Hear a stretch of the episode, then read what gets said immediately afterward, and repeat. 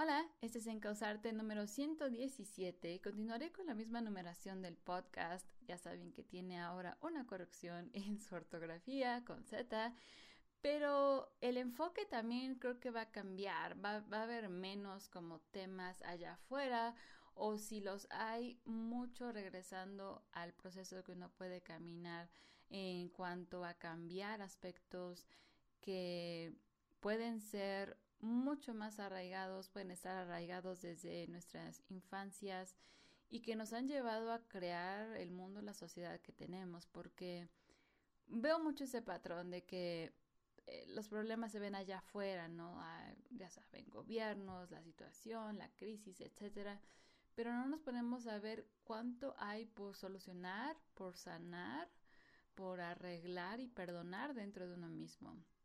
En cosas que para mí me parecieran pues muy sencillas o ya simples porque de cierta manera he olvidado un poco el proceso que he caminado ciertamente por 12 años ya en relación a mi mente, mis hábitos, personalidades, digamos, flaquezas o debilidades que he tenido en mi vida y que he podido cambiar a través de ese proceso que he caminado con Destiny por todo ese tiempo, las herramientas de Destiny, el perdón a uno mismo, la autoinvestigación, el conocerme a mí misma y poder aplicarme, es decir, cambiar en tiempo real y en mi forma de ser y vivir y demás. Y hay mucho por hacer, pero hay cuestiones donde he podido como realmente integrar un punto de cambio y un patrón muy esencial que veo que a todos nos afecta y a todos nos hace bien como recordarnos el, el ver de qué manera nos podemos encauzar a través de algo así es cuando somos duros con nosotros mismos.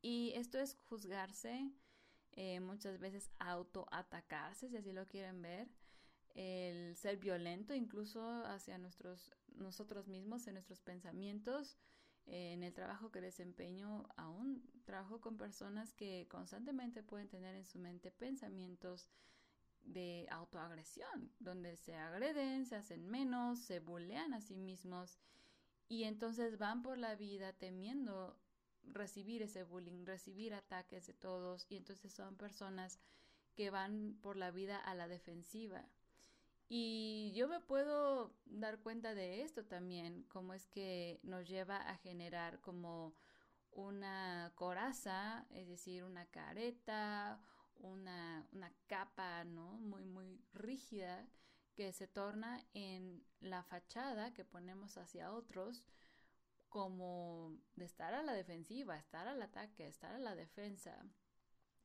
Y esto nos lleva, pues obviamente, a ser personas que no permitimos eh, reconocer que nosotros mismos somos el origen de ese, esa experiencia de estar a la defensiva, porque estamos siendo duros con nosotros mismos, es decir, juzgándonos por los errores que hemos cometido, eh, muchas veces denostándonos con palabras altisonantes, es decir, con groserías y cuanto insulto eh, hemos aprendido en nuestras vidas. Debo decir que esto yo no lo tuve tan intenso, pero sí creo que es muy importante abrirlo, explorarlo, porque emerge hasta en las formas más sutiles, ¿no? Como, ay, qué tonto que hice esto, ay, pero sí, qué estúpido, bla, bla, bla. Y... O simplemente entrar en un sentido de culpa o de remordimiento. Ay, es que esto lo debía haber cambiado y no lo cambié. Ay, es que caí de nuevo en ese enojo cuando sé que eso no lo debo de hacer. Es que caí en la tentación y, ay, malita sea. Y, y entra uno como en una batalla y en un conflicto donde si nos ponemos realmente a investigar y observar, cómo es que a nosotros, al uno mismo participar en ese conflicto y enojo, la realidad misma va a crear, conspirarse, si lo quieren ver, va a reflejar simplemente ese estado interno.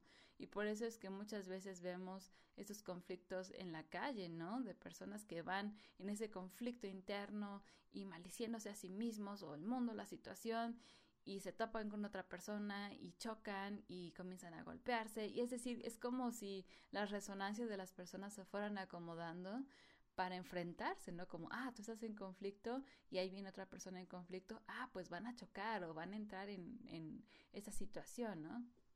Bueno, eso es un poco anecdótico, pero a lo que voy es que muchas veces vemos el problema de bullying, de ataque, de violencia allá afuera, como el otro me agrede y no nos damos cuenta de que esa agresión, esa violencia comienza por uno mismo.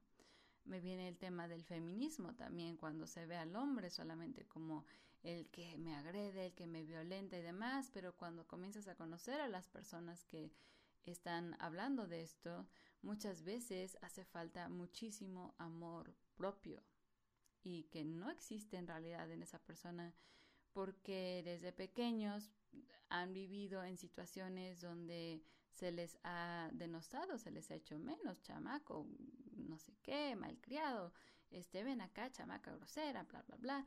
Y así crecen, crecemos como individuos que aprendemos a ser duros con nosotros mismos por cometer errores. Ya hablábamos de los errores en el podcast pasado por no cumplir con una supuesta obligación, por no hacer las cosas como se espera que las hagamos a los ojos de otros. Hay múltiples, múltiples formas de eh, comenzar a moldearnos a través de los ojos de otros, no cumplir las expectativas y entonces si eso no sucede, ¿qué pasa? Somos duros con nosotros mismos. Yo, por ejemplo, era una perfeccionista empedernida, em, un poco, por ejemplo, con la limpieza era muy obsesiva, eh, muy enojona y lo sigo siendo cuando los momentos lo ameritan, pero soy consciente de ello y antes era como explotar todo el tiempo. Y mm, toda esta rigidez que tenía desde muy pequeña, les estoy hablando de que yo, Marlene, ¿cómo crees? No puedo faltar a la escuela, a mi clase de segundo de maternal, porque vamos a ver algo importante, no puedo faltar, ¿cómo creen? ese tipo de sentido obsesivo de la responsabilidad, que es otra forma de ser dura conmigo misma, de yo tengo que ser siempre soldadito de plomo, que está ahí, llueve o truene para todo, que es un patrón que he vivido toda mi vida donde he puesto a un lado mis necesidades personales muchas veces por cumplir algo que creo que es mi responsabilidad, mi obligación, mi deber y debo ser leal a eso que soy, etcétera. Esas son otras formas de ser duro conmigo misma y cómo lo externalizaba, por ejemplo, en ese sentido de ah, tengo que tener todo limpio y todo ordenado y como tratando de controlar mi realidad de algo que no estaba realmente investigando dentro de mí misma y que son meras obsesiones, meras formas que aprendí desde pequeña de cómo debía ser, de cómo debían estar las cosas y que comienza a ser como un desengranaje de toda esta maquinaria que para mí, en mi caso, es lo que representaba el ser duro conmigo misma, el tener un estándar obsesivo de cómo debían ser las cosas, de lo perfecto, y si no era perfecto, Uf, yo de pequeña el tener menos de 10 era como, ay, ¿cómo crees? Saqué un 9, 8, ay, no, ¿por qué? Maldita sea, este, ¿por qué me equivoqué? Y me ponía como triste. Y ese tipo de cosas que digo, hablando ya en estos tiempos de, es el Día de la Madre en algunos países, mañana aquí en México, es una reflexión que quiero hacer también en torno a esto. De ahora como madre, lo que yo veo existía en mí como patrones y tal vez ya los he, he comenzado a lidiar con ellos mejor, pero mi hija puedo ver que tiene este mismo sentido de frustración, eh, de las cosas que no le salen a la primera, de sentirse mal, si algo se le cae, si algo rompe, si es más, si daña a otra persona, es decir, si nos muerde de repente o, o llega a tirar algo, ella se siente súper mal y lo veo que es como ese tipo de patrones de ser duro con uno mismo, como, ah, ¿por qué no me salió? Y, se desespera un poco al intentar hacer las cosas. Entonces, creo que eso también va de la mano ligado a, a este papel que tenemos como madres y más que festejarnos como madres, sí está muy lindo y qué bien, pero creo que es un momento también para mí de reflexión y decir, qué es lo que yo quiero también poder contribuir a cambiar en cuanto a ese papel que tenemos como madres, como ejemplos que yo he vivido y que puedo dar a mi hija como regalo de mi papel como madre. Y el dejar de ser duro con uno mismo es algo que hemos estado trabajando con ella desde muy bebecita, que comenzó a mostrar este, este tipo de patrones, de formas de ser, y que la única manera también de hacerlo es con mi propio ejemplo. Entonces, ha sido, han sido muchos años de error y prueba de esto, de dejar ir. Es realmente un momento en el que emerge este, ay, pero ¿cómo? Pero qué tonta, pero qué, ay, y que uno se sigue lamentando por haber hecho esto y lo otro, pero sí sabía y lo hice. Dejar ir todo eso y decirme, Marlene, nada de eso va a solucionar la situación que ya está hecha. No, el seguir echando em, este tipo de em, frustraciones y demás no me va a cambiar la situación que ya está. Las consecuencias están ahí, solo puedo aprender de ello. Entonces es como un literal respirar así profundamente y decir, ok, ya está hecho y a caminar lo que devenga de esta consecuencia de hacer o no hacer algo y perdonarme a mí misma por la situación, porque muchas veces el ser duro con uno mismo es no atreverse a perdonar eso. Es como, no, ¿por qué me voy a perdonar de algo que yo sabía que tenía que hacer y no lo hice? O caí en lo mismo y soy un tal y cual. No, es realmente dejar a un lado ese bullying interno, de tener esa agresión y dejar ir toda esa tensión que uno acumula en torno a una situación de ese tipo y permitirnos o darnos una segunda oportunidad. Para mí eso es la esencia del perdonarse a uno mismo. Y créanme que de esta manera, eh, una nueva manera de abordar la vida, sus equivocaciones, sus altibajos, el término de fases, de relaciones, de trabajos, el hacer decisiones o tomar decisiones drásticas en nuestra vida, que tal vez no nos llevaron por el camino adecuado o que queríamos o no resultaron ser como creíamos. Muchas veces ahí también somos duros con nosotros mismos o por haber permitido situaciones de abuso en nuestras vidas y haber participado en ellas conscientemente o participar abiertamente en una situación que sabíamos que era nociva para nuestro cuerpo, nuestra mente y muchas veces ahí emerge el ser nocivo hacia uno mismo, ¿no? En nuestros pensamientos.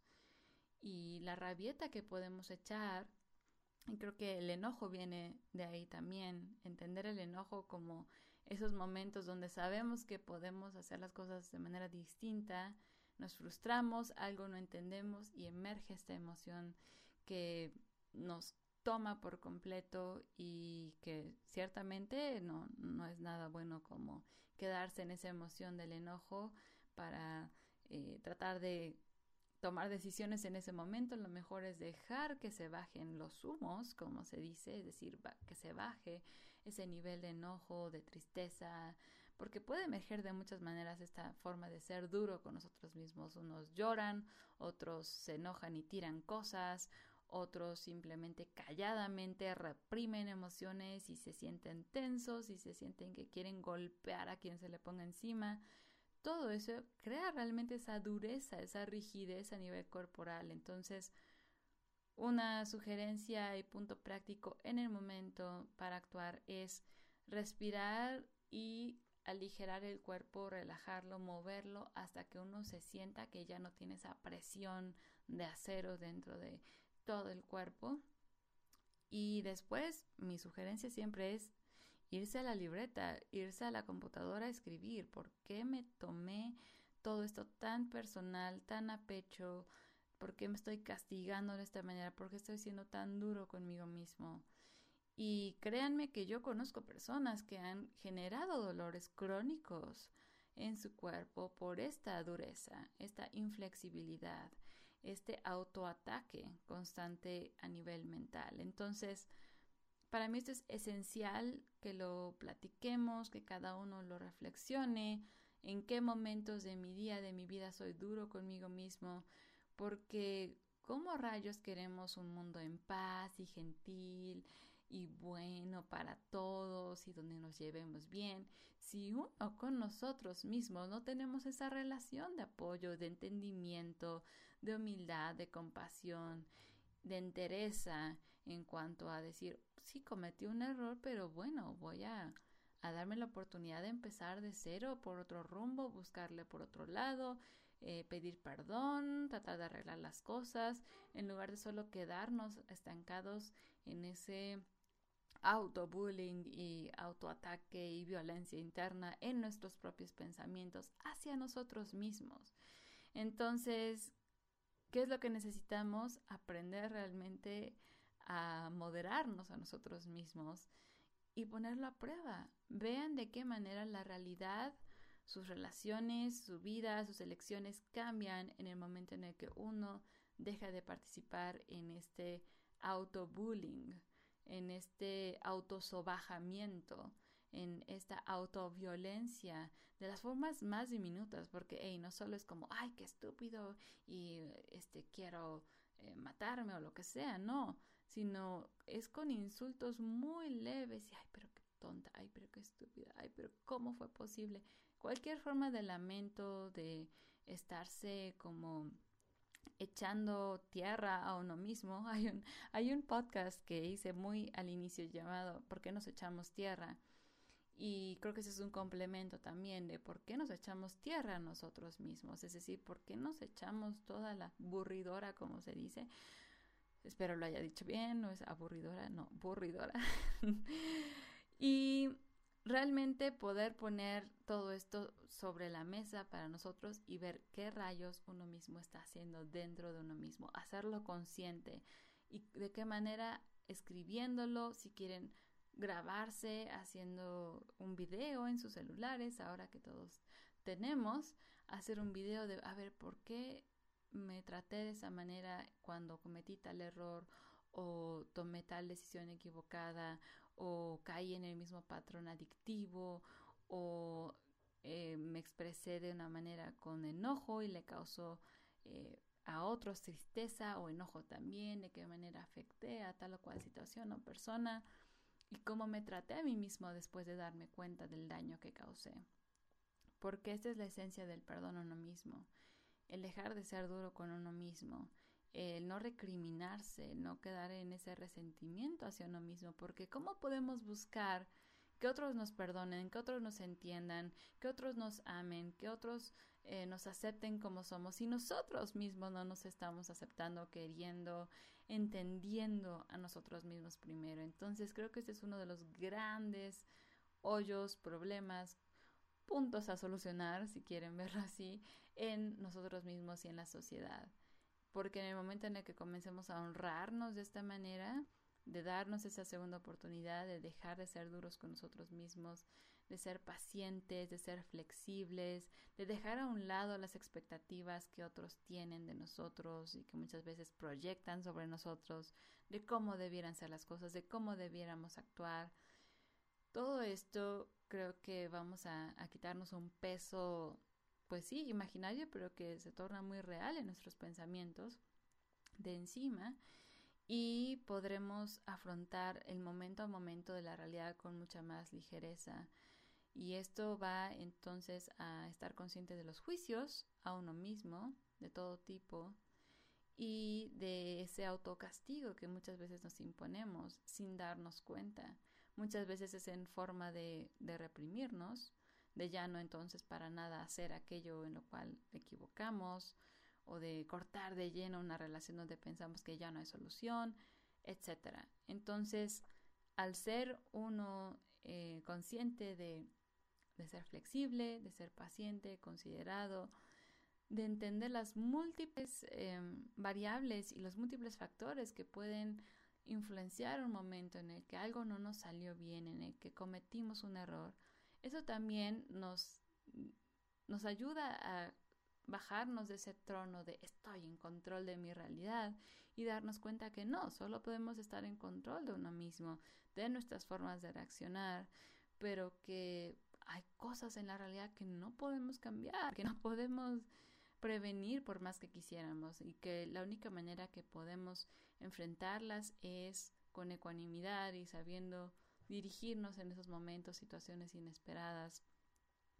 Y creo que este es también un mensaje, ¿por qué no? A nosotros eh, como papás, como mamás específicamente, porque este es un patrón también muy, muy común de, ay, no, la regué de nuevo con mi hijo haciendo esto y exploté y estoy enojada y oh por Dios y lo hice de nuevo y ya sabía que no y uno se queda en ese en ese rollo mental que no nos lleva a nada que solamente confunde más a nuestros peques en lugar de decir ok entiendo lo que hice lo voy a analizar más tarde pero por ahora lo dejo y respiro y es como quitarse los zapatos, ¿no? Dejas esa presión ahí y caminas descalzo y dices, ok, voy a restablecerme en mi cuerpo físico. Este es un momento nuevo, una oportunidad nueva de estar de nuevo conmigo mismo. Si veo que sigue el juicio a mí misma, el bullying, lo que sea, ok, lo voy a ver más al rato, pero por ahora me doy esa oportunidad de perdonarme, de darme una segunda oportunidad estar clara y estable y practicar ser gentil conmigo mismo. Eso también es una palabra muy, muy clave e importante, ser gentil. Es como ser ese papá o esa mamá también que nos dice, no te preocupes, no hay problema, se, se, soluciona, se limpia, se cambia, lo podemos volver a hacer de cero, podemos comprar otro, no hay problema. Vean cómo hasta uno mismo en la forma en la que nos hablamos puede pasar de un, hey, pero ¿cómo es posible? Y el ataque, y ah, dime si diretes, a, esa comprensión y esa flexibilidad y esa pureza de, ok, te entiendo, te comprendo, me perdono a mí mismo, estoy aquí para mí, ¿no? Aun si el mundo sigue diciendo lo que sea hacia ti, tú dices, primero va ese reconciliamiento, reconciliación, perdón, hacia uno mismo. Bueno, lo dejaré hasta aquí. Mi hija ya me necesita. Así que les deseo un muy feliz Día de las Madres a todas. Sobre todo si pueden reflexionar también sobre ese aspecto como mamás, que muchas veces es como mucha la carga, presión social. Y no, decir, estamos haciendo las cosas distintas. Eso implica un nuevo conocimiento, un nuevo camino por recorrer un camino menos recorrido cuando queremos cambiar, seas padre o no, cuando queremos cambiar es algo poco conocido, con muchas em, caídas, obstáculos, pero lo más importante es mantenernos firmes en ese proceso de cambio esencial, encauzarnos con todo eh, lo que podamos de herramientas con las cuales podemos enfrentar nuestro día a día de una manera mucho más liviana, gentil, armoniosa eh, y poder ser también nuestro mejor amigo, ¿por qué no? En decir, sabes que no hay problema, palmadita en la espalda, autoabrazo y seguir adelante. Bueno, si tienen preguntas, dudas, comentarios, eh, los espero en las páginas de Encausarte. Con S y con Z están las dos por si gustan. Mi perfil de Facebook, llamada, mensaje personal también es muy em, aceptable. Les deseo una muy buena semana. Gracias a Jorge Villa por ser mi patrón. Y nos vemos hasta la siguiente semana. Gracias por escuchar.